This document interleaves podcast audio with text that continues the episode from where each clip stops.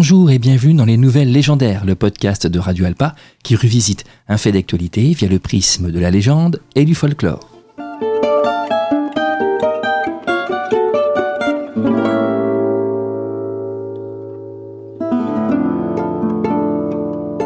On entend souvent les gens rouspéter et tenir la même litanie, c'était mieux avant.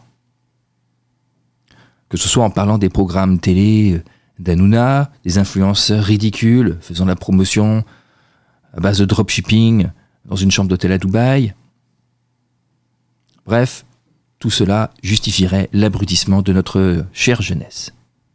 Le c'était mieux avant. Et oui, au XXe siècle, à la belle époque, à l'époque de Marcel Proust et de Jules Verne, ça devait être très certainement mieux.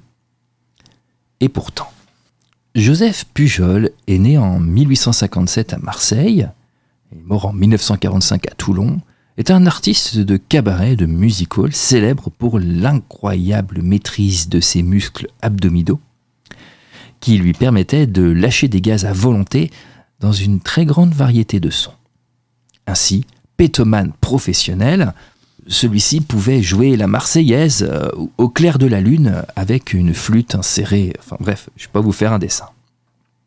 Sa carrière est longue, hein, puisqu'elle s'étend de 1887 à peu près jusqu'en 1914. C'était l'artiste le mieux payé de son époque. Il s'est produit au Moulin Rouge pendant quatre saisons. Les recettes quotidiennes de ses numéros pouvaient s'élever au double de la plus grande artiste de théâtre de l'époque, à savoir Sarah Bernard. Et oui, il gagnait le double. Sarah Bernard qui était à cette époque-là au sommet de sa gloire. Pujol, dit le pétomane, est la première grande star du cabaret Moulin Rouge fraîchement ouvert en 1890. Son succès est considérable. Et de là, de nombreuses légendes vont tourner autour de lui, à savoir qu'il y avait une infirmière qui était placée dans la salle pour aider les dames et les messieurs qui étouffaient littéralement de rire dans ces numéros qui étaient assez inédits. Il était capable d'imiter une très grande palette de sons, allant du bruit du tir de canon, une tempête, interpréter donc des chansons, comme je vous ai dit, au clair de la lune avec une flûte, au soleil la Marseillaise, le tout en fait euh, flatulant dans un tube en caoutchouc relié à un ocarina qui pouvait après euh, jouer les notes. Il pouvait même éteindre une bougie à plusieurs mètres. Bref, il gagne des sommes folles, le double, hein, grosso modo, de la plus grande artiste euh, de théâtre de l'époque, à savoir Sarah Bernard. Et tout le monde vient le voir, toute l'Europe se presse devant ses prestations scéniques impressionnantes, du prince de Galles au roi de Belgique, en passant par Sigmund Freud, qui l'a rencontré, qui a vu son spectacle, pour essayer de comprendre les mécanismes psychologiques de pourquoi est-ce que les gens riaient de cela. La première guerre éclate, c'est plus la même époque, hein.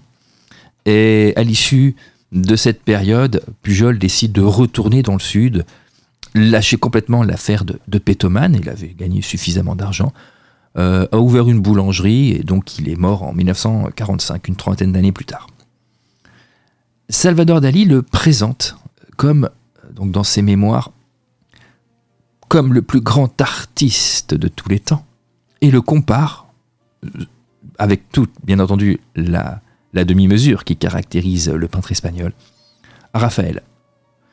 Alors, petite déception, aucun enregistrement n'a été fait.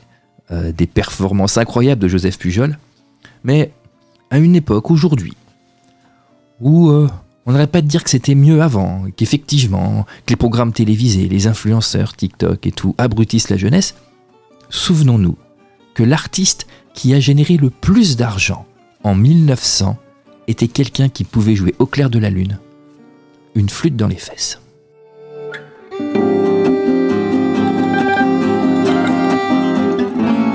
C'était les nouvelles légendaires, le podcast de Radio Alpa. À très bientôt pour une nouvelle légende.